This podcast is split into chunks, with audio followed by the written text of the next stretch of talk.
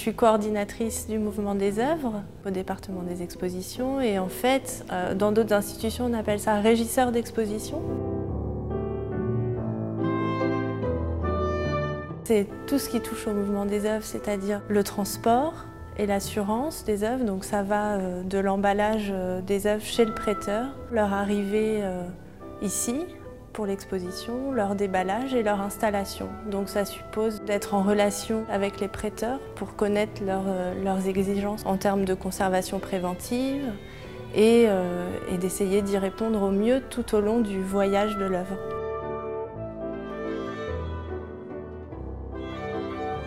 Moi, je vais commencer à, intervenir à peu près un an avant, euh, avant le début de l'exposition. Donc une fois que les contacts sont déjà pris avec les prêteurs, une fois qu'on a déjà une première ébauche de la liste d'œuvres. J'interviens euh, pour euh, organiser un petit peu les choses et surtout en termes budgétaires pour avoir une première approche euh, de la faisabilité du projet et puis très vite pour solliciter les transporteurs, voir comment tout ça va s'organiser. Donc à peu près un an un an avant le début euh, du montage de l'exposition.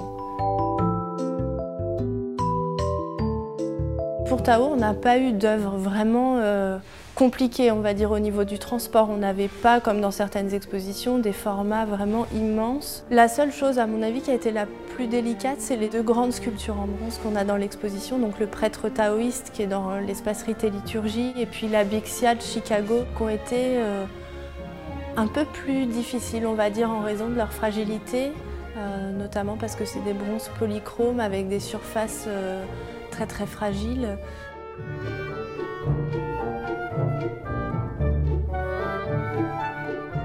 Quand les œuvres partent de, leur musée, euh, il y a un constat d'état qui est effectué, donc avant le transport, où les restaurateurs du musée vérifient euh, l'état des surfaces, euh, la condition globale de l'objet.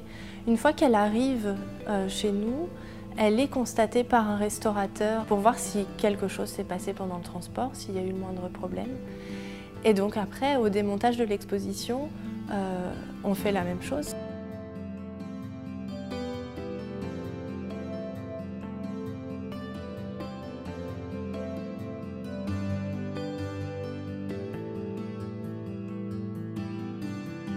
Cette exposition, on a vraiment porté une attention très très particulière à toutes les questions de conservation préventive et notamment euh, du climat, puisqu'on avait des objets tous très différents, des œuvres graphiques, euh,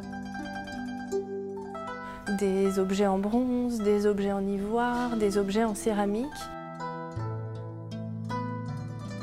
qui chacun demande en fait euh, un environnement particulier. On utilise du gel de silice qui permet en fait de maintenir un, taux d'humidité constant dans un environnement fermé, donc dans une vitrine par exemple. Je coordonne simplement l'équipe d'installateurs. Donc là pour l'exposition Tao c'était entre 6 et 10 personnes, avec l'équipe de socleurs aussi, en fonction des priorités que, que j'essaye d'établir euh, tous les jours.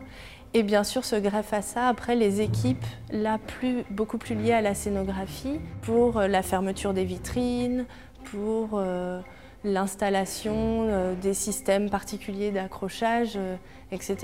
La difficulté en tout cas dans ces moments-là c'est de savoir rester patient, gérer, gérer son stress pour ne pas le communiquer aux autres et puis de garder tout le monde optimiste Enfin, en tout cas, déjà, d'essayer de le rester soi-même. Et puis, euh, mais ça fonctionne. Enfin, en tout cas, là, ça a fonctionné à peu près.